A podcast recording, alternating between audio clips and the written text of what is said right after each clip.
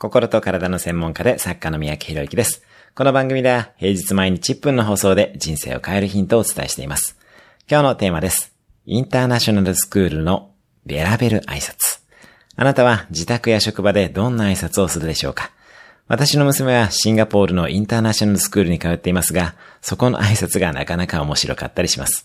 クラスの挨拶当番のような係がいて、その子に対してそれぞれの生徒が、ハイタッチ、ハグ、グータッチ、おはようなど、自分の好きな挨拶をボードを指さして選んでから挨拶し、教室に入ります。